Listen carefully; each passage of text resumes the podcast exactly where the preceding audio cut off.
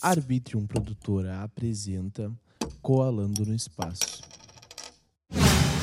E aí, galera? Tudo bem com vocês? Eu sou o Will estamos começando mais um episódio do Coalando no Espaço.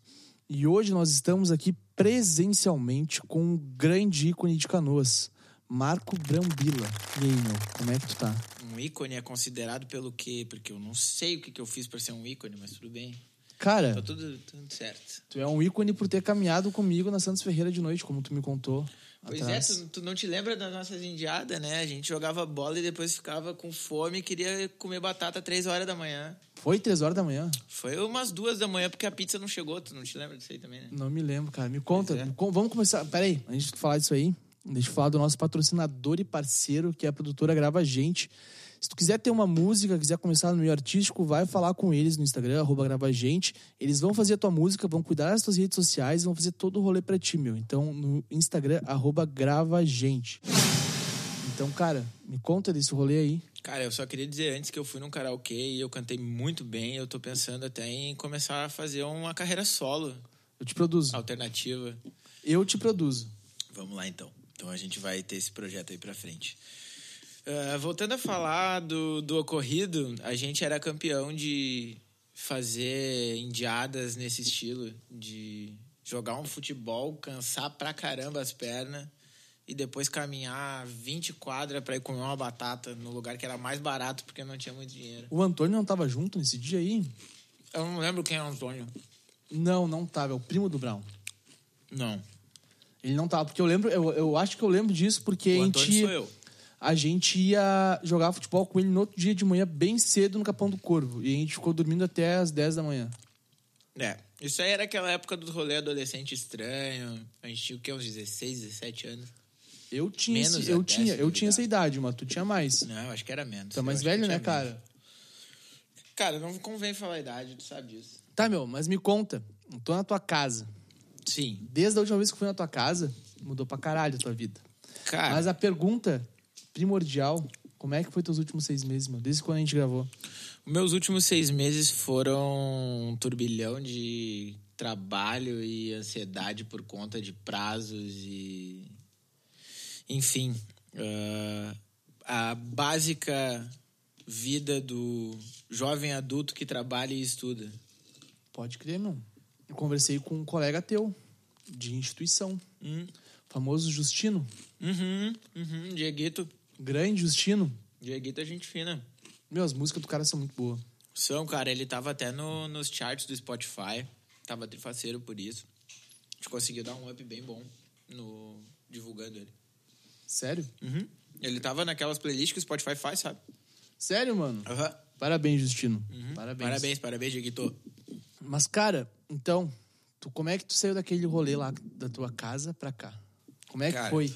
Quando é que isso- tu morava lá? Isso foi uma jornada bem longa e eu não sei qual casa tu tá querendo dizer, né? A última que tu foi foi a que eu morei com a gurizada, é essa? Essa aí. Tá, então, ah, esse rolê foi um rolê bem pesado. ah, como. Como é que eu posso te dizer? A gente tinha uma ideia de utopia e todo o ecossistema é fadado à entropia.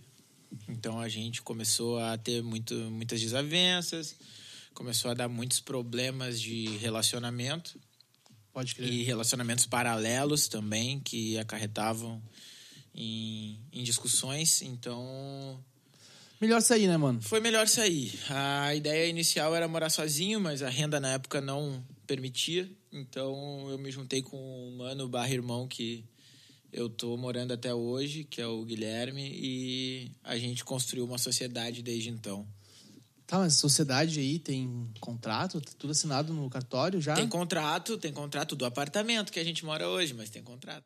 Pra mim, uma pessoa que chama minha mãe de mãe não precisa de mais contrato, né? É, meu, não precisa. Mas tá ligado? Contratos são essenciais no dias de hoje, né, cara? Sim, na verdade, tudo é um contrato, independente se firmado em cartório ou não, né? É um contrato tácito, se for só voz. Sim, sim, mas não deixa de ser um contrato. Porque quando tu não faz nenhum contrato, tu fica sujeito a qualquer coisa, né? Então tu precisa entender limites e o que, que é normativo e o que, que não é. É Em toda e qualquer relação é estabelecido um contrato. Tanto faz ele sendo tácito ou não. Contrato tácito é quando tu faz só com palavras, né? É, Mas daí não é tão contrato quanto um contrato no cartório mesmo. Não, é que o contrato no cartório ele só te resguarda de situações legais, né? Tu entende mais do que eu nesse rolê aí, né? Muito pouca coisa, eu sou péssimo em juridiquês. O que tu tá fazendo Eu tô, faculdade? eu tô fazendo administração, a gente falou sobre isso no outro podcast. Falou, não me lembro. Falou, falou, falou sobre isso. E a gente até comentou um pouco do, da questão da escolha e tudo mais, de, de fazer uma faculdade ou não, até pelo fato de eu trabalhar na área da educação, né? Aham. Então, a- o, o curso, na verdade, ele não tem muita relevância, assim, no, no dia a dia, falando Eu em sei que não de tem, escolha. porque eu faço administração também. Só que a minha administração, uma administração de dois anos. Hum. Que é gestão comercial o nome.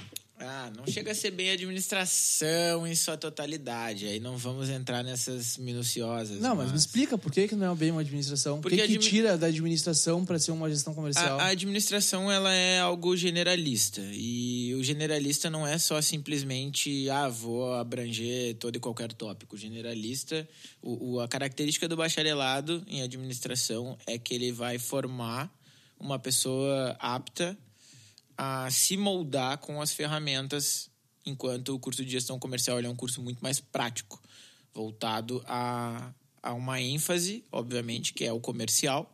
Sim. E se ela evoluir, se ela mudar, o curso de gestão comercial tende a não acompanhar isso. Tu precisa fazer reciclagens, enquanto o curso de administração te prepara para essas.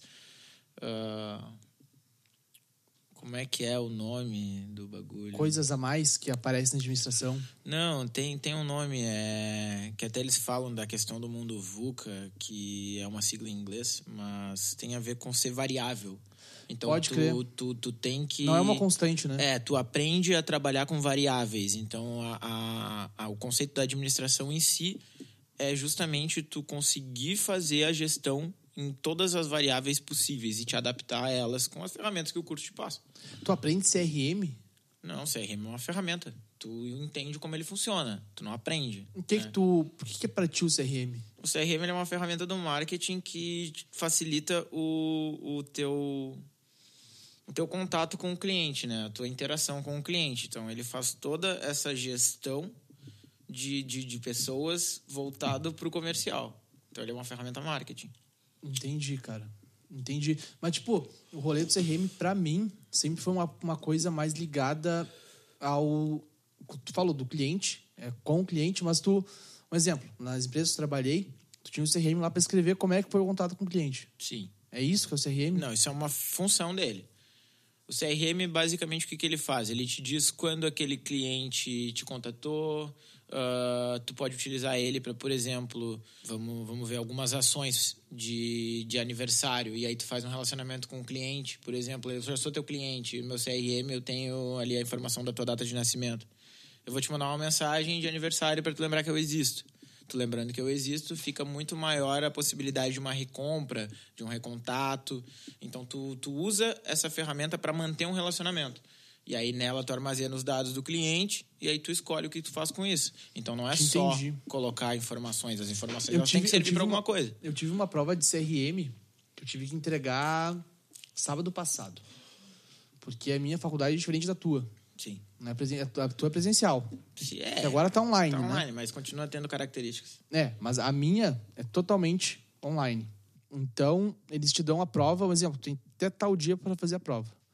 Eu tinha mais duas provas para fazer na minha faculdade. As duas eram dissertativas.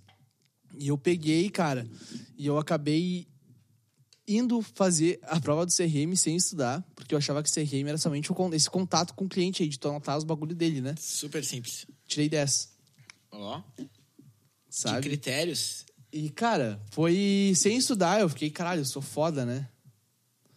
Tu acha que tem que estudar pra administração? Tem, tem. E ao mesmo tempo, é que na verdade, coisas que, que derivam de conceito geralmente tendem a te avaliar pela aplicação, pela aplicabilidade do conceito. Tu pode ser uma pessoa que não estuda, mas entende a aplicabilidade do conceito, do que tu tá tendo que, que dissertar a respeito, e conseguir ser assertivo nas tuas respostas. A faculdade ela faz esse tipo de baliza. Geralmente ela não tem a, a questão de avaliar o, o, empirismo, a forma como tu realmente vai aplicar aquilo. Então Sim. ela faz uma formação de base. De fato, o que vai validar o teu conhecimento ou não vai ser, obviamente, a tua carreira, como tu vai te desempenhar profissionalmente. Justo. Bem justo, na real. Mas tu, tu acha que tu fazendo administração, tu sendo um administrador de empresas, tu é um artista? Eu não, não vejo dessa forma é, a questão do, da, da, do artista. Geralmente, eu vejo pelo menos o artista como uma, uma profissão que demanda muito mais criatividade e que ela tem uma liberdade criativa por conta disso muito maior. A administração ela é bastante limitada nesse sentido, apesar de tu poder utilizar de técnicas que inovem e, e tudo mais, mas todas elas têm preceitos já definidos. Sim. Então, a administração ela já mudou de nome e não, não é mais administração de empresas. O que, que é? É administração. É só administração. Administração. Pode administrar o que tu quiser. Exato. A administração, eu tô pra te dizer que ela tem um impacto muito maior na minha vida pessoal do que na minha vida profissional. Isso em questão de gestão de contas financeiras Gestão, pessoais? gestão de tudo. Gestão de tempo, gestão de financeira, gestão de processos. Porque conforme tu vai estudando administração, tu vai identificando que tudo na vida é processo. Tudo na vida é sistêmico. Tudo existe um sistema que funciona interligado de alguma forma. Desde tu acordar de manhã, então tu tem o processo de escovar os dentes, de botar uma meia, de botar uma roupa. Então, até a forma como tu coloca uma roupa é um processo. Se tu começa pela calça, pela camisa, por que que tu começa pela camisa? Porque tu vai botar ela pra dentro da calça, dependendo da situação. É verdade. Então, é um processo. E aí, quando tu analisa esse tipo de processo, tu consegue otimizar ele, tu consegue fazer com que ele corra a teu favor em situações. Tá, mas vamos pegar esse exemplo que tu deu aí, de tu se vestir. Tá. Como é que tu otimizaria o papel de tu se vestir? Primeiro, a organização do guarda-roupa tem que ficar na, na linha, por exemplo. Eu utilizo as camisas na linha do, do peito da camisa, porque eu visualizo já na hora que eu tô escolhendo como ela vai ficar. As calças na parte de baixo. E aí tu já vai traçando na mente como é que tu vai organizar aquela combinação. Caralho, então eu sou um administrador fudido também. Pode ser, depende da, do sucesso que tu obtém na tua vida com a questão da tua gestão. A autogestão dentro da administração é algo que é até um- muito pouco abordado, mas é bastante interessante pensar dessa forma como o curso poderia ah, Atender na tua vida. atender a tua vida. Cara, isso, isso é muito louco, porque tudo que tu for estudar atende na tua vida ou atende no profissional. Qualquer coisa tu pode aplicar nos dois lados. Tipo, no meu trabalho, CLT, eu acabo tendo horários para eu fazer cada coisa. No caso, até as oito e meia, uma coisa tem que estar pronta.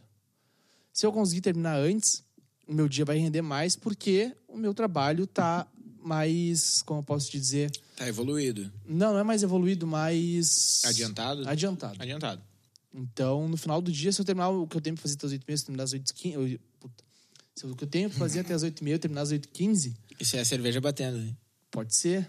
E o que a gente tá tomando hoje? Serra Malte, eu não gosto de fazer propaganda, mas essa é a melhor cerveja que tem. Por quê, cara? Porque, cara, ela é uma Por- muito Não, olha só.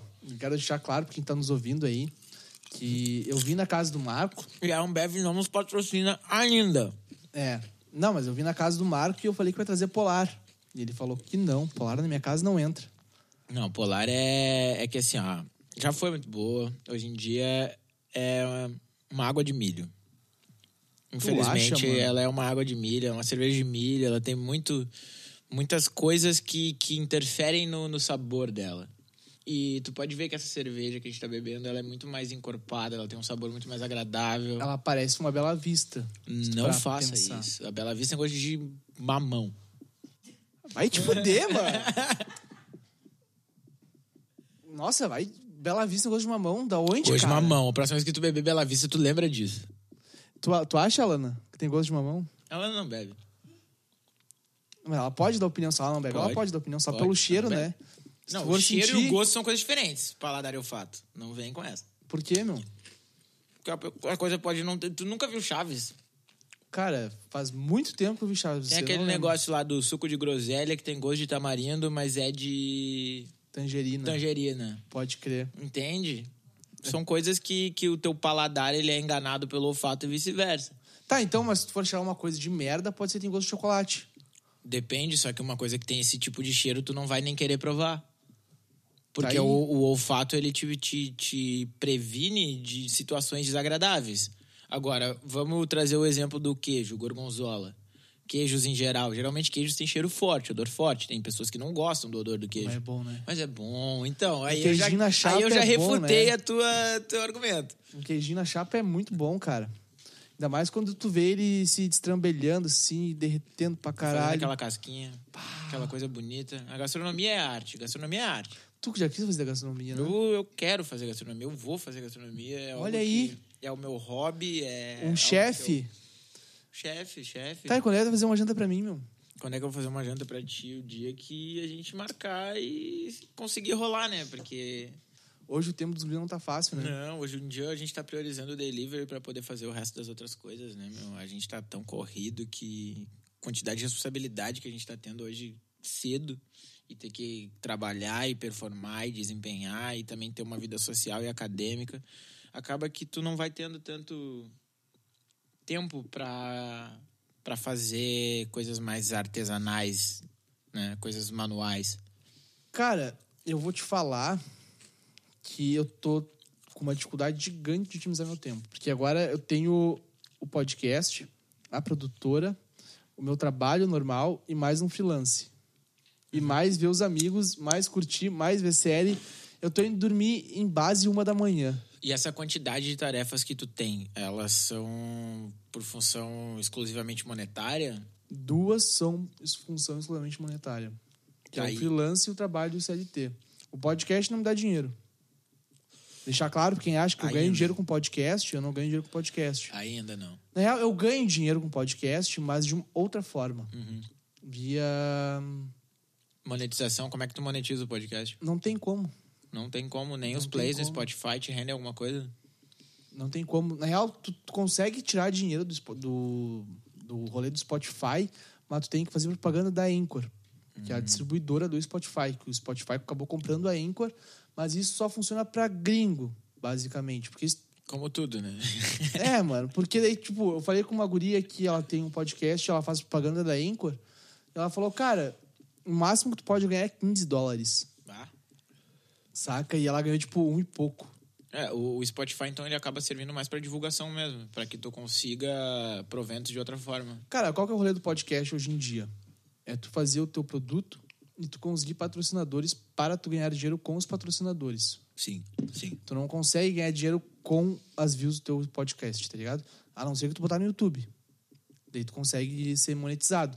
Mas ainda assim, tu tem que fazer todo um rolê, porque hoje em dia, pô, na nossa época, em 2016 ali, um milhão de views era pra caralho no Spotify. No Spotify, não, no, No YouTube. YouTube.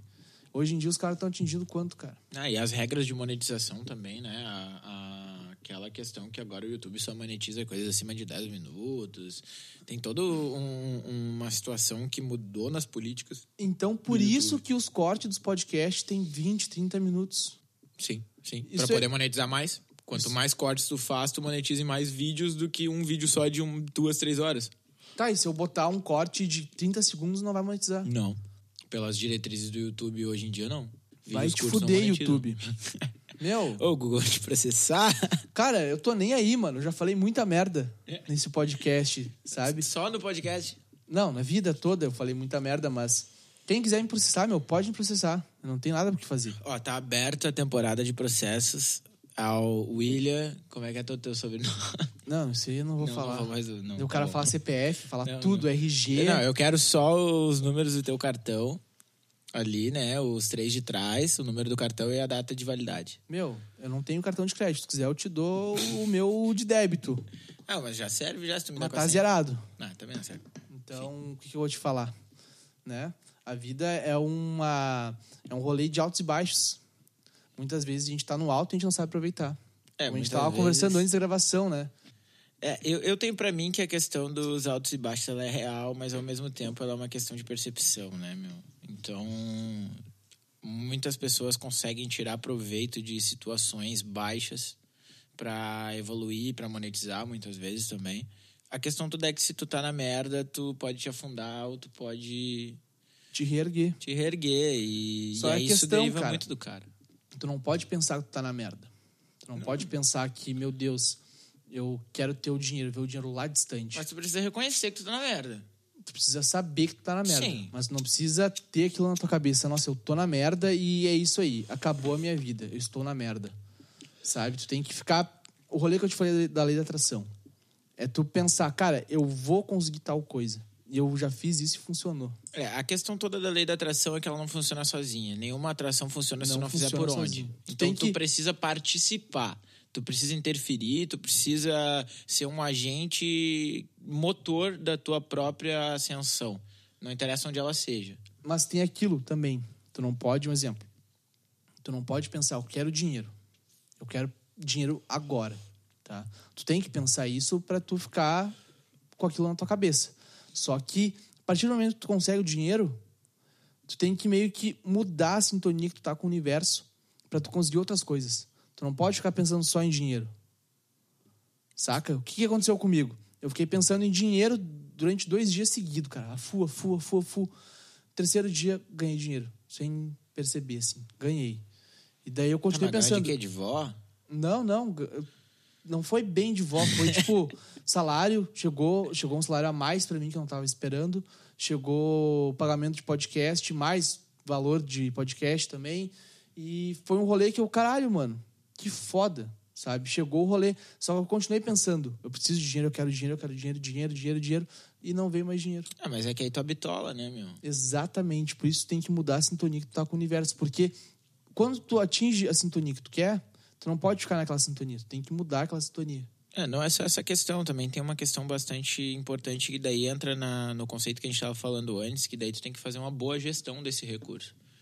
Então, ah, claro, a gente vive um contexto muito fodido falando em questão nacional de economia, mas se tu consegue organizar as coisas, isso eu digo para pessoas que, que não têm déficit na sua renda, que não vendem o almoço para comer a janta. Ah, tô falando em situações de, de normalização da, da renda, onde tu consegue ter um- um- uma qualidade de vida mínima que seja. Ah, isso vindo de uma pessoa que, que já passou bastante situações de merda. Eu, na época que eu morava naquele apartamento que tu me conheceu, eu pagava o aluguel e sobrava o suficiente para comprar 30 ovos, algumas cervejas e alguns cigarros. E era isso que eu tinha no mês. Então era um ovo por dia, mais ou menos, dois ovos por dia, dependendo Era da o teu situação. almoço. Almoço e janta. Caralho, Ovo mano. e pão, quando dava. Aí, de vez em quando, o cara comprava uns milhopan para bater de madrugada. Uns latão de dado beer, que eram umas 730 ml Eu por lembro 6 desse aí. reais. E aqueles derby de 5 pila. E assim, ó, não podia... Tinha que racionar. E é justamente... Claro, as oportunidades que surgiram a partir dali, a forma como eu me comportei dentro dessas adversidades, trouxeram resultados mais favoráveis do que desfavoráveis. Então, eu acredito que sim, tem essa questão da atração, do pensamento, mas ao mesmo tempo tu precisa ser uma, uma pessoa que interfere na própria escolha, no próprio destino, na própria vida. Aham. E se tu interfere da forma correta, tu vai acabar tendo um, um resultado positivo. Cara, tu é uma pessoa que eu admiro pra caralho. Porque teve toda aquela questão quando tu morava no Las Brisas, Sim, que daí tu foi pra Guaíba, sim, sim. voltou pra cá. Eu lembro trabalhando numa loja de roupa infantil. Sim, trabalhei três anos numa loja que me pagava uma merreca para fazer 783 funções. E hoje eu tô aqui na tua casa, tomando uma cerveja boa Esperando uma pizza. e vendo que tu tá feliz. Sabe o que, que eu penso com isso? Hum. Que, meu, por mais que, claro, tu, tem, tu tá no início da vida ainda, como eu. Só que tu já alcançou muitas coisas que muitas pessoas queriam ter alcançado. Cara, eu digo que grande mérito disso foi de necessidade. E outra parte desse mérito foi de. De fato, de escolhas acertadas. Porque, assim, falando em, em tema de felicidade, tá? Eu, quando eu ganhava é, um salário muito baixo e mal sobrava para me alimentar, eu conseguia ser feliz igual. E aí eu trago a questão da percepção a respeito disso. A felicidade não tá na grana. Não, não tá na Tem que grana. pensar nisso. A questão toda é que a grana traz conforto. E esse conforto, se tu não é feliz com a grana que traz esse conforto, alguma coisa tá errada. Ou no teu psicológico, ou no, na forma como tu tá percebendo as coisas, ou em quem tá na tua volta, porque grande parte da felicidade, assim como no filme da Natureza Selvagem, caso alguém não tenha visto, é um baita filme, uh, ele traz uma citação de que a felicidade só é real quando compartilhada. E tu pode estar muito feliz sozinho, isso não exclui uma coisa ou outra. Mas, eventualmente, a, o compartilhamento dessa felicidade potencializa ela. Da mesma forma que tu sozinho bebe duas cervejas, eu sozinho bebo duas cervejas. Agora, a gente trocando uma ideia no podcast, podemos beber 12. Já foi três. A gente se potencializa. Então, a felicidade, ela segue o mesmo caminho. Meu, mas tu acha que amizades podem te levar para baixo? Todo tipo de relação pode te levar para baixo. Por quê? Família, amizades. Uh, e o que, que seria o para baixo? O para baixo seria qualquer coisa que não te beneficia. As pessoas elas se inserem em relações tóxicas porque elas acreditam estar sendo beneficiadas, elas se iludem a partir disso. Elas são convencidas de estarem sendo beneficiadas por manter aquele tipo de vínculo, aquela relação. Então, qualquer coisa que, que, que fira o, o teu tua dignidade, o teu respeito, a forma como tu te enxerga, ela não é acaba não sendo benéfica e com isso ela te bota para baixo. E quando tu tá para baixo, tu não consegue ver as coisas do jeito que deveria, tu não age do jeito que deveria e tu toma decisões que tu não deveria tomar. Nossa, tu tá me resumindo numa época que tu sabe bem que eu estava bem fudido. Nós passamos por essas épocas. Né? Eu também tive épocas assim. E eu penso, cara, que tem. se tu não passar por essas coisas, tu não vai aprender o real sentido dos, das, da, das, dos bens no caso, né? É. Que bens não quer dizer só bem material, né? Não, não. Bens pode ser bem, bens intelectuais também. Aí, aí eu te trago a questão de que muitas pessoas passam por isso e não conseguem é, evoluir a partir disso, porque elas não conseguem enxergar elas não conseguem visualizar o que, que aconteceu, não conseguem visualizar a jornada. E isso também vem de uma falta de autocrítica, de, de, de olhar para o que, que aconteceu, para as decisões que tu tomou e que te levaram para aquele caminho. E não é simples fazer isso. Quando tu olha para trás e vê coisas que tu fez errado, coisas que deram errado, coisas que foram ruins, e não repete e evolui com isso, tu tá sim corroborando para uma vida melhor no futuro. Tu tá te auto-sabotando quando tu não percebe. Sim, sim, sim. Mas não é simples perceber, né? Não é. é. É um exercício diário, é algo que demanda muito esforço, tu tem que gastar uma energia muito grande. Cara, eu tive que sofrer uma das tragédias mais gigantes da minha vida para eu perceber que isso era real. E mesmo assim, ó, o gatinho, em cima da mesinha, perto do microfone, fala com nós, gatinho. É curiosa. Como é o nome dela? Essa é a Milka. A gente deu o nome dela porque ela parece aquela vaquinha do chocolate. A Milka? Milka. Pior que parece, mano. É. Baita gorda. Come pra caralho. Come pra caralho. Isso daí manda uma ração, manda qualquer coisa. Manda planta, manda plástico, manda reboco, manda o que, que ela quiser, ela manda. Justo. É, meu gordo. Justo. Quantos quilos, agora mudando o assunto totalmente, mas quanto quilo tu compra de ração pros teus gatos por mês? A gente compra por mês, eu não consigo te precisar, porque a gente compra geralmente 10 quilos. E dura em torno de acho que uns dois meses e meio. Então daria uns 5 quilos por mês. Só que a gente divide isso em três gatas, né? Tá, mas tu tem mais gato em casa. Que consomem da mesma ração, são três. Então, por gato dá, é. Dá, por gato dá uns 2 quilos. É, 2 quilos, 1,5 kg, meio, dependendo. É normal de gato, cara. Sim. Eu tinha dois gatos. Uma fui, meio que fugiu para morrer, né? E daí. Sem história tinha, triste. Eu tinha comprado 4 quilos de ração. Eu pensava que o meu gato hoje, o Tito, comia pra caralho. Só que ele comeu 2 quilos de ração de boa. Ele até emagreceu, cara. Eu acho que os gatos também têm esse rolê de sentir ansiedade perto de outro gato. Cara, uh, existem muitas teorias a respeito do comportamento dos animais que dizem que eles são muito mais semelhantes aos nossos. Isso é um pouco perceptível a partir do momento de que a gente consegue perceber a interação dos bichos com a gente.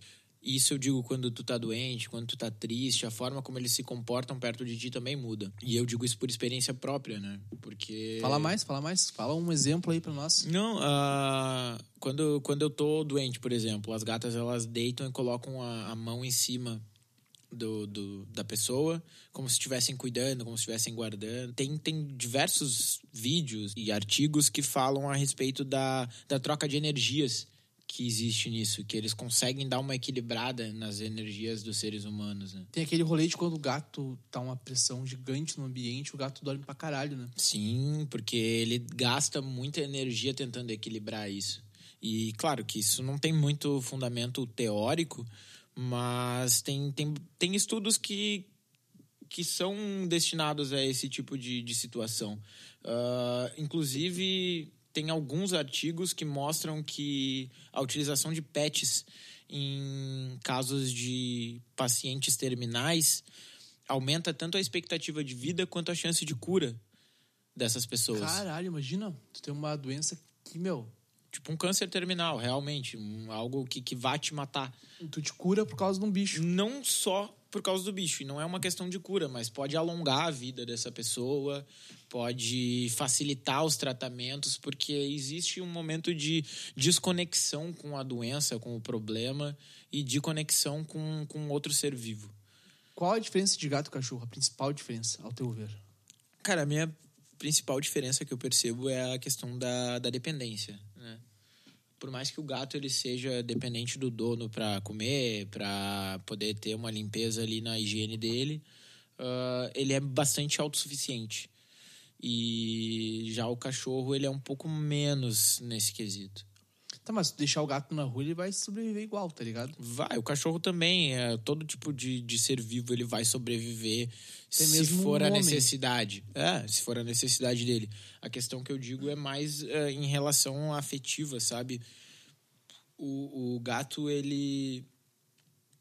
Se ele não gosta de ti, ele não vai ficar na tua volta, ele não vai sentar no teu colo, ele não vai vir ti se tu tiver uma comida, por exemplo. O cachorro, ele vai. Sim, o cachorro é. Cara, pra- ao meu ver, o cachorro é muito mais brincalhão do que gato e muito mais parceiro, entre aspas, do que gato. Por quê? Tem aquele rolê que já falaram muitas vezes. Tu pode, sei lá, bater no cachorro pra caralho agora. É errado bater em animais, tá? Sim. É errado, mas tu pode bater agora no cachorro pra caralho. Tu vai virar as costas, o cachorro vai vir correndo atrás de ti pra brincar contigo. Sim, se ele te reconheceu como dono, principalmente, né? É. Mas a, a questão toda disso vem dessa questão da, da dependência, da, do, do comportamento do, da, da raça mesmo, do, do cachorro. Mas eu te digo que, por uma pessoa que teve os dois bichos durante muito tempo da vida, ah, as minhas gatas hoje elas são muito mais parceiras que cachorros que eu tive, muito mais brincalhonas. Só que muda muito a forma como brinca, como, como é essa parceria.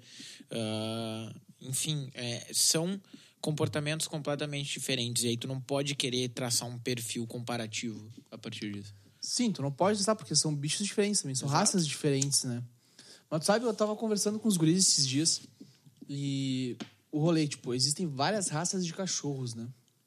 Tipo, existe o Bulldog, o Labrador, o Pitbull, o Rottweiler, entre outras.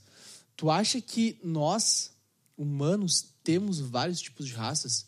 Tipo, beleza, nós somos o Homo sapiens, sapiens, tá? Mas tu acha que hoje em dia nós temos vários tipos de raças. Um exemplo, eu já vi várias pessoas falando que pessoas que vieram da África para o Brasil têm uma forma no corpo diferente.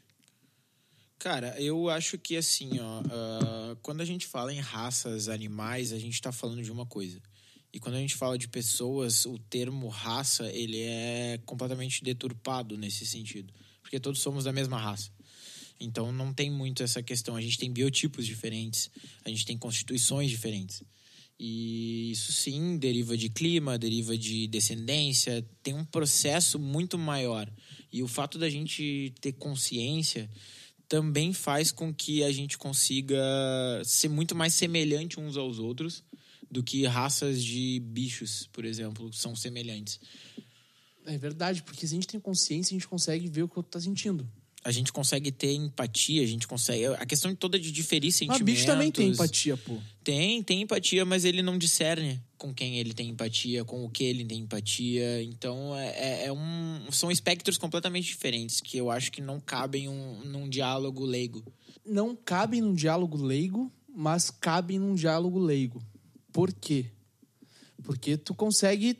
tipo, É um diálogo leigo, Não é um diálogo com, com temas, por exemplo, veterinários. É, mas quando a gente trata de, de assunto principalmente racial e aí falando de seres humanos, é um assunto muito delicado para abordar. E aí que eu te digo que não deve ser implicado uma ótica leiga, porque a gente pode estar tá, em algum momento destilando algo que não, não é real, não é factível e que pode agredir alguém. Por isso Pode que eu crer. te digo que não cabe um debate a respeito dessa situação. Entendi. Tá, mas tu, tu acha que tu, como homem branco, hétero, cis, tu pensa que tu tem privilégios na sociedade que a gente Isso tá é vivendo óbvio, hoje? cara. Isso não é nem pensar, isso é uma questão de, de, de consciência básica. Quase todos os aspectos o cara acaba tendo um privilégio. Só o fato de ser homem já te coloca num- numa situação de que tu não vai sofrer 90% das coisas que mulheres sofrem. Tá, e, como, e tipo assim, ó, beleza, eu e tu, a é homem, hétero, branco, cis, como eu falei anteriormente. Só que como é que nós, dois, sendo isso, vamos fazer, vamos ajudar, na real, com que a discriminação acabe? Cara, eu, eu vejo que o primeiro, primeiro aspecto global de, de ajudar é não atrapalhar, é não fazer merda, é não Não ratear na do outro. não ratear nas, nas pessoas, entendeu? E, aí que tá. A questão toda não é nem pensar em esferas, é, é ter um- uma conduta que, que, te, que te rege que ela deve ser universal. A questão do respeito a outro ser humano, independente de qualquer característica. É isso que, que, que, que baliza. Tu, tu acha que o respeito que tu tem hoje pelo mundo foram os teus pais que te ensinaram ou foi tu que aprendeu sozinho? É um pouco dos dois, sim, porque de fato se eu tivesse uma base orientadora que fosse nociva, que segregasse esse tipo de, de, de questão, que, que fizesse distinção de tratamento, com certeza eu teria ah, muito mais influência desse pensamento. Agora, a questão toda é que isso é um pouco estrutural, a gente sim consegue notar o privilégio e a gente faz muitas vezes valer esse tipo de privilégio. E o empirismo de, de viver na sociedade também te traz isso se tu tá aberto a aprender. Então, isso é algo que a gente algumas vezes debate aqui em casa a respeito de, de principalmente quando tem algum tema muito específico, muito peculiar, que não nos compete a fala. Hoje em dia a gente tem noção que não tem muito o que opinar a respeito por não ter local de fala. É, um exemplo. Vamos falar de racismo. A gente não tem lugar de falar para falar de racismo. Não, A gente não tem lugar de falar para falar sobre homofobia. não, não, de Só fato não. que a gente pode ajudar nisso de alguma forma. Falando gente- que isso existe, falando que isso é errado. Não, a, a, a gente pode simplesmente sair da nossa bolha. E sair da nossa bolha significa até a parte da empatia, sabe? De ter empatia com o outro. E muitas vezes tu só sai da tua bolha quando tu tem convívio com outras bolhas. É. E É então a gente volta a falar da questão prática de viver. Tu pode ser o expert em teoria de diversidade, de de- Tudo de possível. tudo possível, mas se tu não pratica, tu não é nada além de linhas. Mas tu, mas igual tu pode dar tua opinião aquilo ali e mostrar que ali tá errado. Tu pode dar a tua opinião, Porque mas do tu que, que mostrando- vale uma opinião sem uma ação? É nisso que eu te digo. Mas daí, se tu mostrando tua opinião, falando que aquilo tá errado, tu já tá ajudando, eu penso assim, tá? Tu já tá meio que ajudando o movimento, falar que aquilo ali tá errado, que tu não pode fazer aquilo ali. E tu tá, tipo, meio que fazendo a tua parte. Tá, mas se, se, se eu, se, eu, se eu utilizo de um discurso desse, sou conivente com situações que ferem as coisas que eu propago, isso me torna um hipócrita. Pra caralho. Então, não interessa se eu sou especialista, letrado, o escambau. O que interessa é o teu comportamento, é a tua ação. É como tu, tu vê a, a tua ética em cima do, do que tu fala, do que tu propaga. Então, tipo, é, é algo que não tem como tu mensurar de forma teórica, de fato. Tu pode ter embasamento, sim, é muito melhor tu poder dialogar com uma pessoa, tu poder falar com ela, mostrar pra ela que tu entende de um assunto, mas se tu não praticar, não serve de nada. Não serve. Nada, não nada, serve, nada. Não serve, porque tu vai estar falando o troço e tu vai estar só jogando palavras pro vento, cara. Sim. Tem uma galera que fala, bah, não façam homofobia, mas os caras, tipo, praticam homofobia a todo momento, velho. Cara, a, a questão toda é que existe uma sutileza nas agressões que, por ser sutil, é imperceptível. O que, que seria essa sutileza? Essas sutilezas são falas, são muitas vezes disfarçadas de piadas, de brincadeira. É algo que muitas vezes, por exemplo, tu tá num ambiente com teus amigos, não tem nenhum homossexual nesse ambiente. E existe uma depreciação dos homossexuais dentro daquele ambiente num tom sutil de brincadeira. E tu ria conivente com isso. Tu não, não te opõe, tu não dialoga, tu não fala a respeito disso, tu não coíbe isso de acontecer. Tu tá sendo conivente de alguma forma. Por mais que seja leve, que seja sutil, tu tá sendo conivente com algo que, que querendo ou não, acaba sendo estrutural. Tem todo o poder na tua mão só pela edição. Tu já viu quão, quão poderoso é editar? Uma coisa que eu vou te pedir, não bate na mesa. Desculpa. Porque. A mesa é minha, mas eu entendo. Não Deve dar bate na mesa medo. porque dá. Quando eu pego o isqueiro, encosto o isqueiro na, na mesa, dá uma aumentadinha de fluxo ali. E isso aí depois me foge na edição. Então, Sim, né? sim, sim, sim. Mas. Perdão. Mas eu posso sim, mas eu posso cortar tudo que tiver no. Mas é um pau no cu, velho. Vai te fuder, cara. Nossa. Não, mas tipo, então essa questão da intrinseicidade, não sei se essa palavra, mas ser A um questão rolê de ser intrínseco. de ser intrínseco no- na tua cabeça, tu pensa que alguma hora tu pode fazer alguma piada, por mais que tu saiba que é errado. Sim, sim, sim. É um pouco. co- Como é uma questão estrutural, é uma questão social, ela acaba se tornando inerente à existência. A autoanálise, a crítica, ter- manter a cabeça aberta, conseguir olhar para si e, e ver que isso pode ter sido errado, que isso foi errado e aprender de fato com isso, não só ver, porque não adianta tu só ver e conseguir manter esse, esse padrão de, de comportamento, de ação, é o que faz a gente seres evolutivos. É, de certa forma, sim. Mas, tipo assim, ó, uma outra coisa que eu tava pensando se é certo ou é errado. Tu tá com um amigo teu gay e tu faz uma piada de homofobia com o cara. E ele, tipo, dá risada daquilo ali. Tu acha que tu tá sendo preconceituoso? Se ele tá ciente que tu tá fazendo aquilo ali e ele não se gabaritou, digamos assim, tipo, falar, meu, porra, para com isso. Claro, se ele falar isso pra ti, tu vai parar, tu não começa a fazer.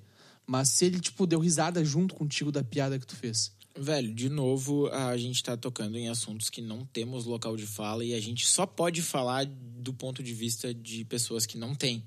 Então, a partir disso, a gente tem expertise pra falar. Mas pessoas isso- que não mas- têm local de fala. É, o rolê que eu tô te falando. Sim, Porque, tipo assim, ó, ah. a gente não tem lugar de falar nisso aí. A gente, como eu já falei, a gente deixou explícito já, é a terceira Eu vou- vez que eu tô vou- falando que a gente é hétero branco cis. Eu vou te devolver essa tua pergunta com uma outra pergunta. Tá? Ah, por que, que mulheres são machistas? Por que, que mulheres podem ser machistas? Bah. E agora? Porque estruturalmente na sociedade elas são levadas a aceitar, a ser coniventes e a pensar também dessa forma. Olha essa porra desse isqueiro. Eu vou até tirar daqui. Ah, então, isso não tem muito a ver, o fato dele dar risada ou não, não tem a ver com ser aceitável. Sim. Tem a ver com ele ter aceitado. Tem, tem a ver com ele ser teu amigo. Hum, Pode ser, pode ser que ele não queira se incomodar contigo, pode ser que ele não se sinta ferido por saber que tu não é uma pessoa que pensa assim, mas ao mesmo tempo tu tá destilando algo que alguém pensou, que alguém te trouxe, e isso acaba ofendendo, ferindo alguém. Por mais que ele não se sinta ferido naquele momento, o fato dele ter sido conivente com aquilo pode ser uma ferida. Com certeza, porque ele deve ter já se acostumado a ser conivente com várias situações do mesmo tipo, né? Pra sobreviver, pra estar em sociedade, etc. Isso é culpa toda da estrutura. Cara, isso pior que não é de ontem, né, mano? Não, não é de ontem, não é de ontem. É, desde quando os pau no cu dos portugueses vieram pro Brasil. Não, bem antes, cara, bem antes. Vem de Idade Média, vem de. Olha só, pelo amor de Deus, queimaram mulheres em fogueiras. Pau no cu dos caras, né? Velho, é, simplesmente botaram um ser humano vivo num pedaço de madeira e tocaram fogo. Ah, é absurdo. Fizeram isso. Fizeram isso e fizeram isso em nome de coisas maiores. Religião. religião. E, e então a gente consegue entender que não interessa nenhum tipo de pensamento e de ideologia. Não interessa a teoria. Como é que as pessoas interpretam e colocam ela na prática? É isso que fode tudo ou que deixa tudo muito bonito. Então, sempre, sempre, sempre, toda e qualquer consequência positiva ou negativa vai derivar de uma ação. E as pessoas, elas interpretam errado e agem errado. E aí acabam ferindo outras pessoas. É verdade, mano.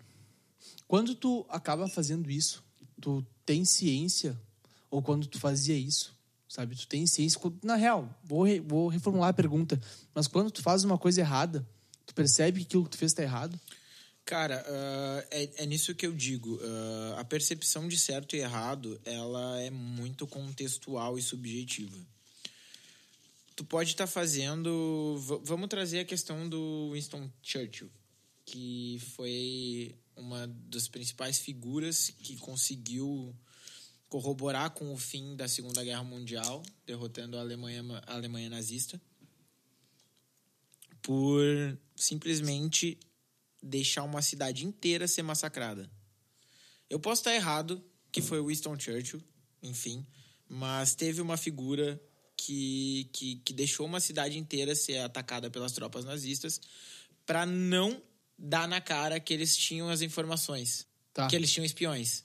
Então, muitas pessoas morreram para que eles pudessem manter a inteligência para derrotar um inimigo, que na cabeça do inimigo estava certo. Enfim, certo e errado é uma questão moral subjetiva. É, depende de cada um. Depende do lado do muro, depende de cada um, depende das consequências depois. E aí tu pode trazer uma questão bem maquiavélica, da qual eu acabo não concordando muito, de que fins justificam meios. Outro tema extremamente delicado de abordar de forma leiga. Cara, hoje em dia, tudo é for abordar de forma leiga, tu pode ser cancelado de alguma forma. Sim. Tu pode ser demitido do teu emprego de alguma forma, dependendo do que tu falar e de como tu falar. Sim. Eu acho isso certo e eu acho isso errado. Por quê?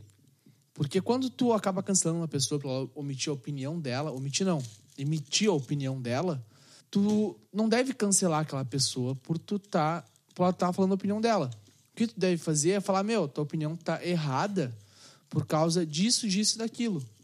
Cara, é que assim como o que a gente está falando precisa ter uma delicadeza no, na abordagem, saber diferenciar ah, questões sórdidas e opiniões, porque assim, ó, todo mundo tem direito a uma opinião desde que não seja uma opinião imbecil.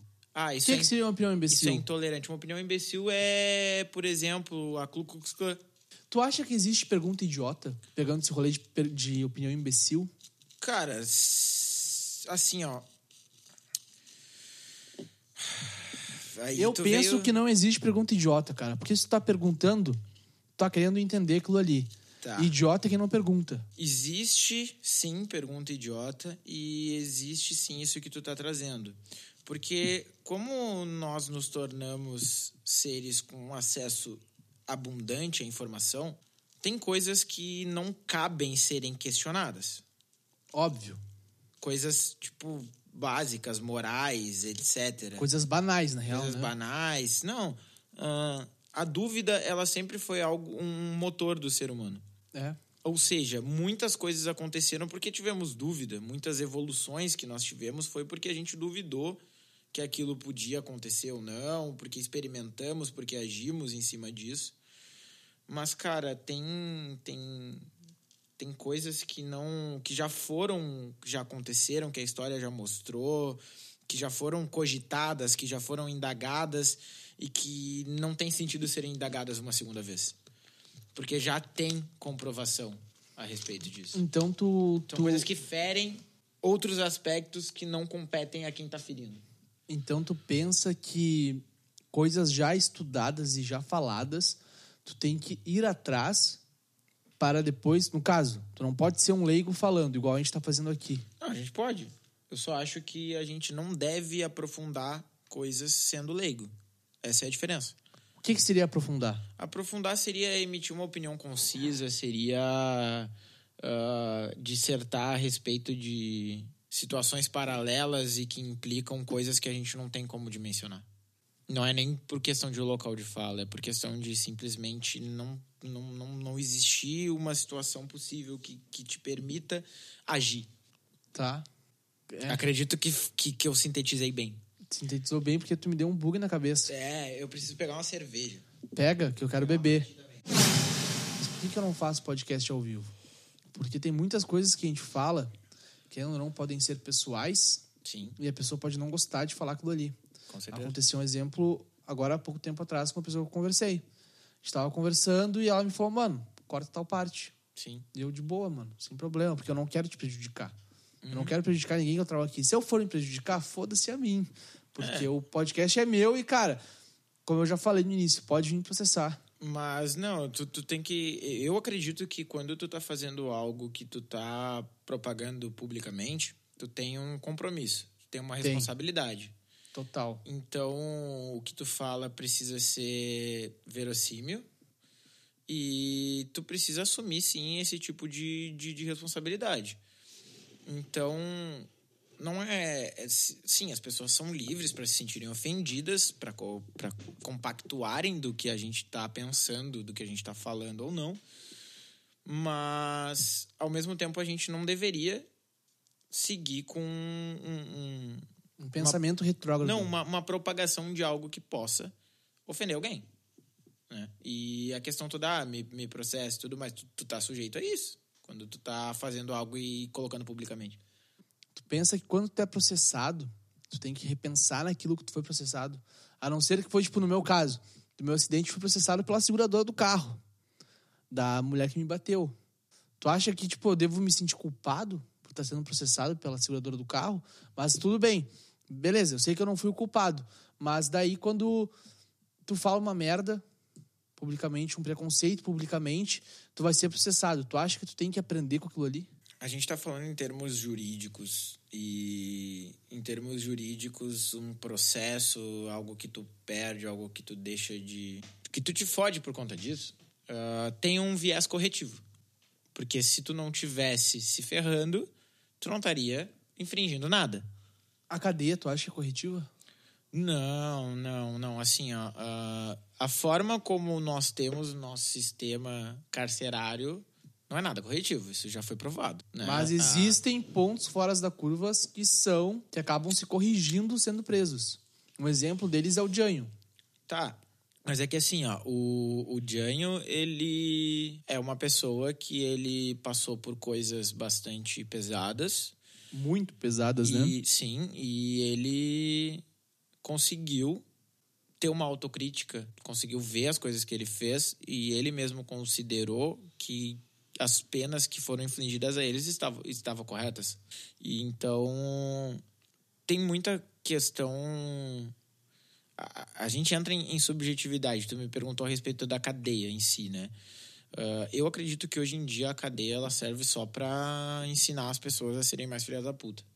Porque é um- uma condição bem desumana esses presídios, esses Bem complexos. desumana. Eu acho que centrais. é. Tu tá pegando leve. Sim, não tem por que a gente também ser profundo nisso, né? Eu nunca visitei um presídio. Tu já visitou um presídio? Não, mas já passei na frente muitas Tá, vezes. passou na frente, entendeu? O cara não sabe o que é ali dentro. En- Então, não é uma medida de reabilitar alguém, de, de fazer a pessoa entender, etc. Não, é uma forma de, de tirar da sociedade e tratar como bicho, sabe? Tipo, desde o primórdio da, das civilizações, a gente tem coisas que hoje em dia são consideradas crimes hediondos e, e etc. A diferença entre um crime e um heroísmo, muitas vezes, é justamente o seu fim. Que nem eu trouxe a questão do, do pessoal deixar pessoas morrerem durante a Segunda Guerra para ganhar a guerra. A questão toda de uma guerra, se tu pode considerar um crime hediondo, tu manda pessoas para lutar contra outras pessoas, para se matarem, e isso é aceito. Tu te torna um herói quando tu volta e matou vários inimigos. Tu é um herói pro teu país. Tá, mas tu. Meu, hoje em dia. É uma questão de percepção. Hoje em dia, guerra como antigamente não vai ter. Cara, não vai ter porque a gente tem um poder bélico, e falando isso em questão de seres humanos, a gente, Brasil, não tem poder bélico nenhum. Mas. Não, não nenhum, né? Mas comparado a potências, não tem. Imagina aí, a gente vai lutar contra os caras, sei lá, da. Imagina travar uma guerra contra os Estados Unidos. Tá dando fudido. Pelo amor de Deus, é um botão. Já era, Brasil. Ah, meu. Enfim. ah, E pior que isso pode acontecer a qualquer momento, cara. A questão toda é que todo ser humano sabe que uma guerra nuclear, que é o arsenal que a gente tem hoje, impactaria no próprio desenvolvimento, né? Então, qualquer bomba nuclear que, que atinja qualquer país vai ter um impacto de radiação, vai ter um dano colateral no próprio país que tocou a bomba. E não é interessante, na verdade, é uma medida de manter poder. Mas o que é o poder, cara? O poder é bem como a palavra traz, é poder fazer as coisas, poder opinar, poder mandar, poder direcionar. Então, é, é que nem discussões de trânsito. Tu pode discutir com alguém no trânsito, xingar a pessoa, se tu vê que ela tem uma arma, que é um policial, sei lá, que, que é alguém mais forte que tu, digamos assim, numa balada. Tu vai morrer. Não, tu não vai discutir. Porque aquela pessoa tem poder sobre a tua integridade. É. Então, consequentemente, de forma velada, ela faz com que tu tome decisões mais seguras. Agora eu vou te fazer uma pergunta. Quero ver como é que tu vai sair nessa. Se tu tá na rua, tá?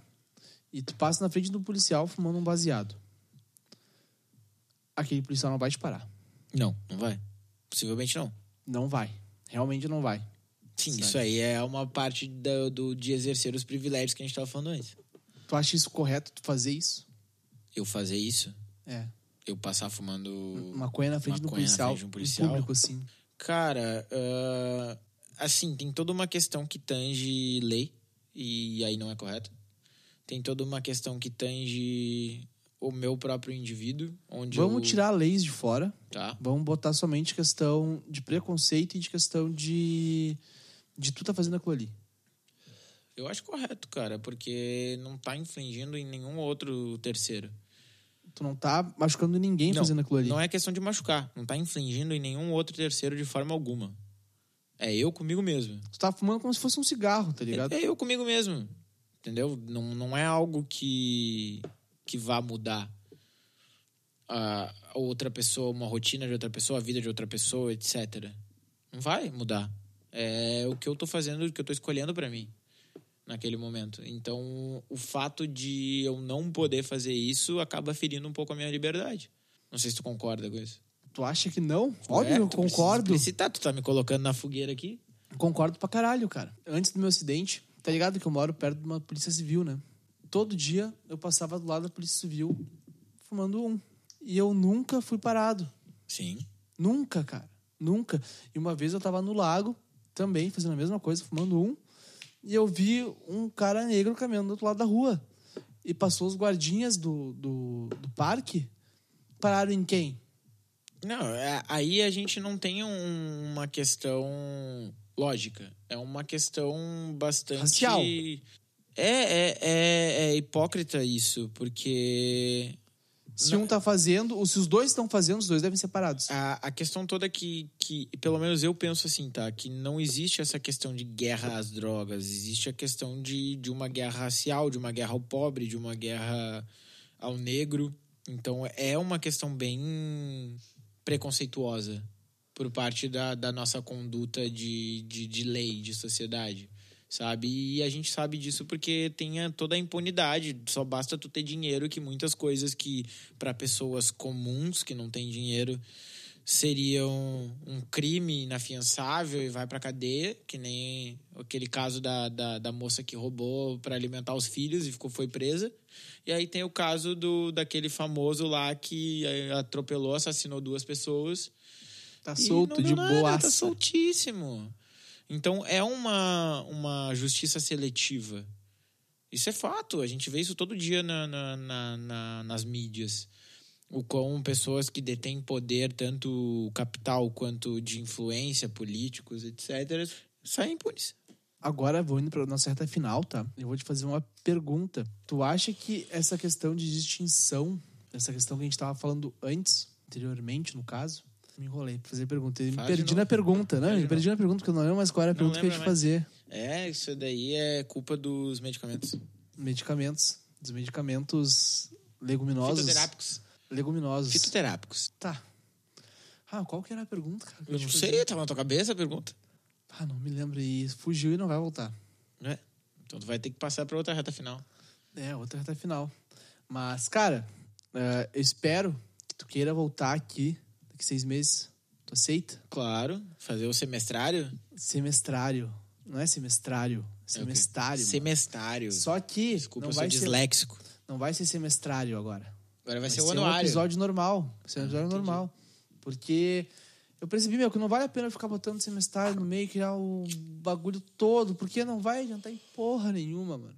Eu tentei criar o bagulho, fazer o bagulho vingar, só que não vingou, então, meu, não vou tentar mais fazer, eu vou só fazer o rolê porque eu gosto, sabe? Claro. Então. É o propósito. É o propósito de tudo que a gente faz na vida. Fazer porque gosta. Não... Se fosse, se fosse, nós seríamos pessoas mais felizes. A gente não faz tudo só porque gosta. Meu. Tu sabe disso. Eu, eu, muitas coisas que eu. Tudo, na real, 99% das coisas que eu faço porque eu gosto de fazer aquilo ali. Ah, que bom, cara. Já é uma parcela bem grande e a maior parte das pessoas não tem essa porcentagem. Maior parte mesmo. A mesmo. gente se submete a muita coisa e. Querendo ou não, é uma música que toca e que a gente acaba dançando porque se não dançar, nos tornamos a margem da sociedade que a gente vive. E aí viramos marginais. É, margin, totalmente marginais.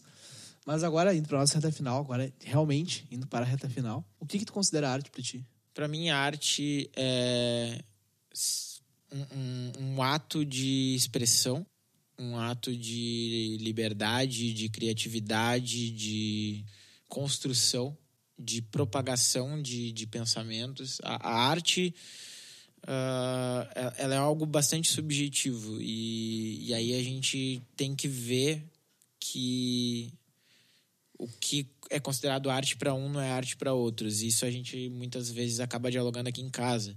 Por exemplo, eu acho extremamente artístico aqueles vídeos do YouTube onde as pessoas pegam uma música, tipo, sei lá, Taylor Swift, e colocam toda a letra de funk em cima. Várias letras de funk em cima. Tá ligado, Leandro Neco? Tô ligado? Ele faz isso, ele pega as músicas, sei lá, ele pegou uma música da Juliette, que é um. Sei lá, o estilo, mas é um estilo nordestino, sabe? Não vou emitir opiniões. E ele fez pop punk. Todas as músicas, todas possíveis, ele faz pop punk das músicas. Sim. Isso, cara, para mim é sensacional é uma forma de arte, porque a pessoa ela viu algo que foi criado, ela transformou aquilo de acordo com o que estava dentro da cabeça dela e ela conseguiu propagar para os outros. Mas tu acha que tu é um artista? Depende, muitas vezes sim. De algumas comidas que eu faço vem de bastante inspirações eu sabia artísticas. que ia falar de comida. Claro, eu, eu considero a gastronomia uma arte. É, meu, tudo é uma arte. Tu trabalhar onde tu trabalha hoje, fazendo o que tu faz hoje é uma arte. É um jeito de ver, é uma percepção. Todo mundo é um artista, cara. Não tem ninguém que é um artista. Se um cara pegar uma pedra na rua, tocar no chão ou ficar batendo com ela no cordão, é uma arte, cara. Se aquele cara achar que é uma arte, é uma arte. Tem um exemplo. Teve o Wizha, da banda Little Quake, ele participou aqui do Coalando, e ele me perguntou, tipo, ele me contou uma coisa que ele viu uma vez num, num, num museu, assim, ou ele viu uma foto de uma coisa num museu, que era exatamente um pombo dentro de uma gaiola no meio do museu. E eu penso, aquilo ali te tocou, tu pensou por que aquele pão tá na gaiola? Se aquilo ali te tocou, aquilo ali já é uma arte. Causou uma reflexão, né? Tudo que causa uma reflexão já é uma arte. Mas daí vem o contraponto total. Se tu vê um preconceito na rua e aquilo te tocou, aquilo será que é uma arte? Cara, de novo a gente tá falando de coisas muito subjetivas. Cara, eu tô eu falando. Considero, eu tô só expondo o que eu tô pensando. Eu não tá? considero tá? de fato porque não deveria ferir uma pessoa algo artístico. Falando no conceito de arte que a gente tem. Tá, mas daí quando, quando, quando te, te fere, mas não num sentido nessa questão de preconceito, mas te fere numa questão, tu ouviu uma música do Esteban e te deixar mal. Cara, não Aquilo sei. tá te ferindo. Não, o que me fere são pensamentos da minha cabeça e não a obra que ele emitiu. O que me fere é como eu tô vendo aquilo, é como eu tô internalizando aquilo. Então, é, é, tudo é uma troca, uma troca de sentimentos, de, de percepção, de, de ideias. Tu nunca sabe o que, que isso vai despertar em outra pessoa. Pode trazer felicidade, tristeza, mas existem coisas muito mais explícitas e hediondas que não, não são arte. Então, o artista não é responsável pelo que ele causa nas pessoas. Eu acredito que sentimentalmente, de forma talvez velada, não, mas se é algo muito explícito, sim, ele se torna responsável. Na verdade, é, como eu estava fazendo, trazendo para ti, qualquer coisa que é exposta a nível público já tem um caráter responsável. Inclusive, as coisas privadas têm um caráter responsável porque elas, em algum determinado momento, vão atingir terceiros e vão uh, ficar evidentes a, a, a publicamente. Tá. Então, tudo que, que vai publicamente, inclusive esse nosso podcast, as minhas falas são de minha responsabilidade. Uh, a gente estava falando até da questão do cancelamento. Sim, tem coisas que, que o cancelamento até é justificável, é justificável. Não, não podemos ser coniventes com coisas que deveriam ser intolerantes, intoleráveis, no caso, não intolerantes. Mas, ao mesmo tempo, eu, daqui seis meses, num próximo podcast, pode ser que tenha evoluído muito mais coisas do que o que eu tô falando agora. Meu, eu no início do podcast, há um ano atrás, as coisas que eu falava eram totais horríveis. Foi uma. Totais horríveis não existe, né? Mas eram totalmente horríveis porque eu convidei uma pessoa a participar aqui, que foi a Valéria Barcelos, que eu não sabia quem ela era. E na minha cabeça estava suave eu não saber quem ela era, porque aquilo ali me fazia, me fez conhecer ela realmente quem ela era, sabe? E, e claro, eu sabia que ela é uma pessoa trans, eu sabia que todo o rolê assim que ela era, que ela cantava e tal, só que eu não sabia o quão grande ela era nesse, nesse meio. E daí quando eu pergunto, falei para ela, meu, eu não sei nada de ti, ela me falou: tu devia ter estudado para conversar comigo. Correto. Eu acredito que sim. Porque... E isso fez eu mudar. Claro. Fez eu estudar as pessoas sim. antes de conversar com elas. Tu eu não vou estudar porque eu te conheço há muito tempo. É. Uh... Sabe? Porque se eu for te estudar, eu vou ter que te abrir no meio, cara. Tem, tem uma questão muito maior disso que é o impacto que tu vai causar com a pessoa que tu tá conversando, que tu tá dialogando, entrevistando. Então, o fato da gente ter uma relação pré-estabelecida de amizade faz com que seja muito menos delicado uh, esse tema. Agora, uma pessoa que tu não conhece necessita sim que tu tenha um conhecimento prévio, um diálogo, para que tu não fira ela. Mas e se tu chegar na ingenuidade e perguntar para ela, pô, me ensina sobre isso? Não é o papel dela fazer isso e não é num podcast que ela vai te ensinar. Essa é a questão. Existem contextos, tu não. Tu, tu, vai aprender a partir das coisas, mas tem coisas que tu não deveria aprender naquele momento. Tu deveria ter um pouco mais de tato, tu deveria ter. Isso também é uma convenção social, isso vai da pessoa de como ela se sente ou não. Mas, enfim, uh, existe uma teoria da administração que é a contingencial, que é quando tu elabora cenários possíveis e resultados possíveis das situações. E quando tu utiliza essa teoria no dia a dia, tu te cerca de mais medidas para que tu não fale. E um podcast com uma pessoa que tu não conhece, que, que tu aborda temas delicados, é um pouco mais pesado para te falhar. Então exige um estudo prévio, um preparo. Existe uma linha tênue entre a falha e o acerto. Existe uma linha tênue entre tudo, porque é questão de percepção. Tá, mas igual eu já eu, eu aprendi o troço que eu devo estudar sobre as pessoas. Eu acho que quando tu erra, tu não pode errar de novo a segunda vez. Tu até pode errar de novo uma segunda vez, só que tu tem muito mais responsabilidade sobre esse erro do que a primeira. É a questão toda é a responsabilidade em cima dessas ações. O quanto tu, tu, tu tem parcela de culpa em cima de erros teus. Eu acredito que toda e qualquer conduta que a gente venha a ter tem 90% de parcela de culpa nossa. E 10% só é o acaso é a aleatoriedade que, que, que exerce uma influência naquele teu comportamento. Mas 90% das vezes tu teria como evitar, prever, mudar. Porque tu já sabe sobre aquilo. Porque tu tem acesso à informação. Porque tu tem acesso a, a, a pesquisar, a evoluir antes mesmo de precisar evoluir. Mas vamos deixar claro que a gente está falando de nós dois. Claro. Não estamos claro. falando do mundo inteiro. Não, não, não. não tem, tem pessoas que não têm acesso à informação. Então não, não, tem como uma pessoa que não tem acesso à informação saber o que é errado e o que é certo, digamos assim. Em termos, né? Porque tem todo um convívio social que pode corroborar com essa estrutura.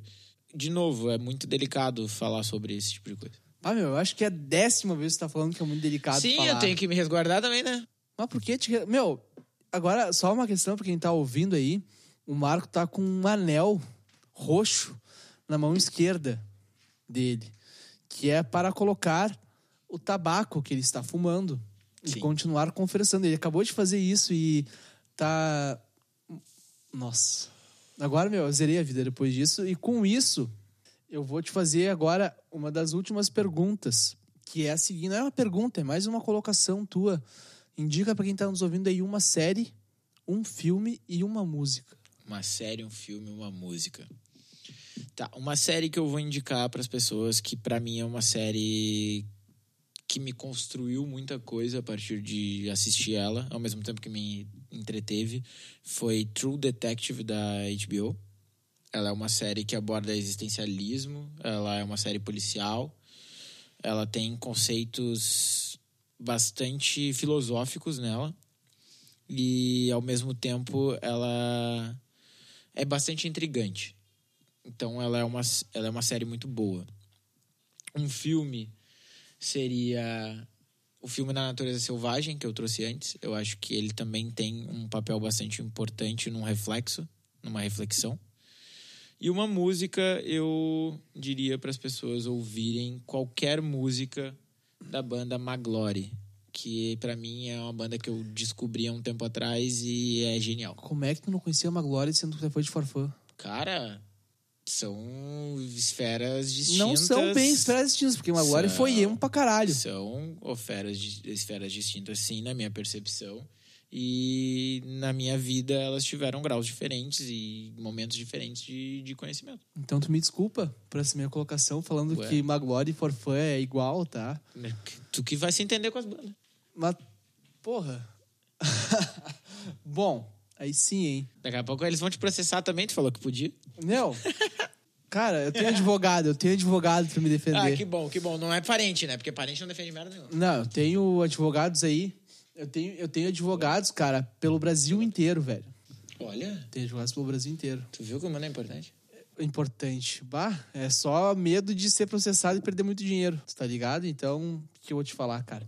Mas, meu, tuas redes sociais, tuas considerações finais pra acabar esse episódio na maior, no maior alto astral do mundo, porque a gente falou muita coisa pesada aqui, que a gente é leigo no assunto, como tu falou, né? Cara, redes sociais, de novo, eu não, não divulgo porque é algo pessoal, querendo ou não. E... Redes pessoais, então. redes pessoais. Ah, não, não costumo mexer muito. Meu Tá, telefone meu, olha é, só, é pra for- ouvir música. E se tu for famoso algum dia? Se eu te deixar famoso, Tá. Tu vai divulgar tuas redes sociais? Vou porque daí eu vou construir uma rede social para que as pessoas possam ver só o que eu quero que elas vejam. Ah, tu vai construir uma. Caralho, mano. Ué, é uma Tu persona. me estourou, mano. É uma persona. As pessoas, elas tornam famosas personas e não pessoas. Na minha visão, né? Tu acha então que eu sou uma persona gravando esse podcast contigo ou tu acha que eu sou a mesma pessoa? Não, tu é uma persona, com certeza. Tu pode até trazer essências da tua pessoa, mas quem tu é de verdade é fora daqui. E isso é mutável o tempo inteiro. Então, tu acha que, um exemplo, eu gra- gravando um podcast contigo, eu vou ter uma persona gravando um podcast com outra pessoa, vou ter outra persona, e gravando um podcast sobre sexo, que é o que eu tenho, que é o Free Podcast, vai ser outra persona. Eu acredito que sim, tu exerce papéis diferentes ali dentro. Dentro de cada uma dessas esferas. E tu consegue libertar pro público o que tu quer que seja competente aquelas esferas. Caralho, eu tava pensando nisso sobre. Porra, eu tava pensando nisso ontem. Saca? E é uma questão até um pouco filosófica a respeito disso. E, e a questão disso, isso vem até de um, de um lugar que eu li, acho que foi até na internet, onde se tu conhece 32 pessoas, tem 32 versões de tuas no universo. Bah! Então. As minhas versões nesse universo são infinitas. É como os outros te veem e te percebem. Tu acha que como eu me vejo é diferente de como tu me vê e de como a Lana me vê? Com certeza. Toda a vida. Não tem como. Não, existe um consenso a respeito de Mas- quem é o ser. Mas existe um. Deve existir alguma legitimidade comum entre as pessoas que te veem. Sim, geralmente aspectos palpáveis e físicos. Aquele cara é gordo, aquele cara é muito magro, aquele cara tem um olho bonito, tipo isso. Falando de fisionomia, sim, as pessoas conseguem entender isso. Um pouco da personalidade pode ser perceptível de forma comum, mas o William que eu conheci não é o mesmo William que a Lana conheceu. A Lana não passou por. ah, não sei se eu posso Caminhadas. falar teu nome aqui, mas tudo bem. Ah, por caminhadas na Santos Ferreira, da mesma forma que eu não passei por coisas que a tua família passou contigo. Enfim, Cada um te vê de uma forma, te coloca num lugar e tem alguma expectativa, tem algum uma visão diferente a teu respeito. Bah. É que nem pra tua mãe, tu vai sempre ser o bebê dela e pro teu amigo, não. Nunca vai te ver como um bebê. O meu amigo vai me bater. Não, não, não necessariamente ele vai te bater. Isso aí é uma, uma questão heteronormativa, real. Porque geralmente amizades masculinas derivam de agressividade, mas não tem necessidade de existir agressividade dentro de uma amizade masculina. É verdade. Tá, mas enfim, tuas considerações finais, então. As minhas considerações finais são que eu gosto muito de palestrar, de falar e ter essa oportunidade de dialogar, principalmente com uma pessoa que está sempre aberta a ouvir e não só ouvir, como refletir e interpretar. É, é o que me deixa bastante feliz. Eu gosto desse tipo de troca. E isso também falei no primeiro podcast. Então, as minhas considerações finais permanecem as mesmas de seis meses atrás. Vai, me que lembro. eu não permaneça. Eu não me lembro o que tu falou seis meses atrás. Possivelmente. Eu tenho uma memória um pouco boa. Tem, então fala o que, que tu falou. Foi exatamente a mesma coisa? Exatamente não, mas foi bem parecido. Ah, então tá. Então tá. Então, pra tu que tá nos ouvindo, meu, eu ia falar, vai seguir o Marco nas redes sociais, mas tu não falou das redes sociais. Não. Então Precisa. bota Marco Antônio. Só bota Marco Antônio e segue o primeiro que aparecer. Ou, não, melhor ainda, Marco Velho. Marco Velho, não vai achar. Marco Velho, não, pra ver o vídeo, cara. E seguir o pessoal do YouTube, né? Claro, claro. Dá um ibope lá pro menino. Eu queria conversar com aquele cara. Pô, O daqui Marco a pouco Velho. dá um jeito, chama ele. Ele deve aceitar. Talvez sim. Vamos fazer um, uma enquete. Tenta fazer um aceitar. podcast com o Janho. Vai ser massa. Cara, é que o Johnny tá, fa- tá, Tá famoso, famosão. né? Ele Mas tá famoso. é, a, a fama nem sempre exclui a pessoa de ser Legal. próxima do, do- da massa, do público em geral. É, meu, na real, se tu for ver, eu já conversei com o Tavares aqui duas vezes. Tavares é um com- grande famoso. Se eu conseguir com o Ou Tavares, tu diria que o Tavares é uma subcelebridade? ele já foi uma celebridade. Na época que ele ganhou o prêmio de melhor baixista e melhor músico com a Fresno. Hoje em dia, eu considero ele uma subcelebridade porque ele ainda tá no meio, ele ainda tem muitos seguidores, ainda tem pessoas que seguem ele, que acompanham o trabalho dele, mas ele não tem a mesma influência que ele tinha naquela época. Ah, então a questão de ser famoso é a questão da influência. Exatamente, meu. Eu não Perfeito. sou famoso a porra gente, nenhuma. A gente vive uma era de influência, né? O quanto a gente influencia na massa, nos demais e etc. Então, eu falei muito etc nesse podcast. E eu sei disso. Eu não, não sei. É, tu vai eu- ver depois, dá pra fazer até uma contagem se tu quiser fazer depois no final. Eu posso fazer. Pode Eu fazer. posso fazer. Eu espero um áudio teu falando, falei tanto etc no final. É, não, vamos ver. Eu acho que eu falei 15 etc ao longo disso tudo. Vamos ver se eu tô certo. Tá, Eu falei quantos, tá ligado? Um. Não sei, não prestei atenção nesse Porque, capoete. porque eu, Eu falo tinha. muito, tá ligado? Sim. E eu tô tentando tirar, tá ligado? Botar pro saca. Saca? É? Saca, Saca? saca. Eu peguei, meu, uma coisa que eu quero falar agora, vou falar- publicamente aqui. Eu quero botar uma expressão nova para o inglês. Para quem tá nos ouvindo aí, que é de fora. Eu sei que tem gente que me ouve no, na Arábia Saudita. Na Nova Zelândia a Estados gente é Unidos. ídolo. É. que, bah, tu zerou teu áudio, filha da mãe. Foi mal. Não, é tipo, que nem o Jânio fala na. Na Irlanda do Norte. Na Irlanda do Norte, eu sou um galã. É, eu sou Mas aqui no ídolo. Brasil, eu sou um cara feio pra Aqui é caralho. considerado feio. Não, mas vamos implementar a expressão you sakes, You sakes. que seria o you know. Só que em vez de ser you know, Seria você saca. seria saca. Saca? Pode ser, pode ser. You sakes? You sakes. Então, como é que se escreve Daqui a isso? pouco seria... É you S-A-C-S. You sakes. É, daqui a pouco tu pode puxar como é que é realmente o termo sacar do vôlei em inglês Ah, e utilizar. Tipo aquele, aquela página do Instagram que é Gringo Dic- Dictionary, que eles fazem as versões em inglês dos, Dos termos das falas portugueses. brasileiras, dos termos brasileiros. É muito engraçado. Pode crer. Mas então, agora vamos terminar isso aqui, porque já tá muito grande.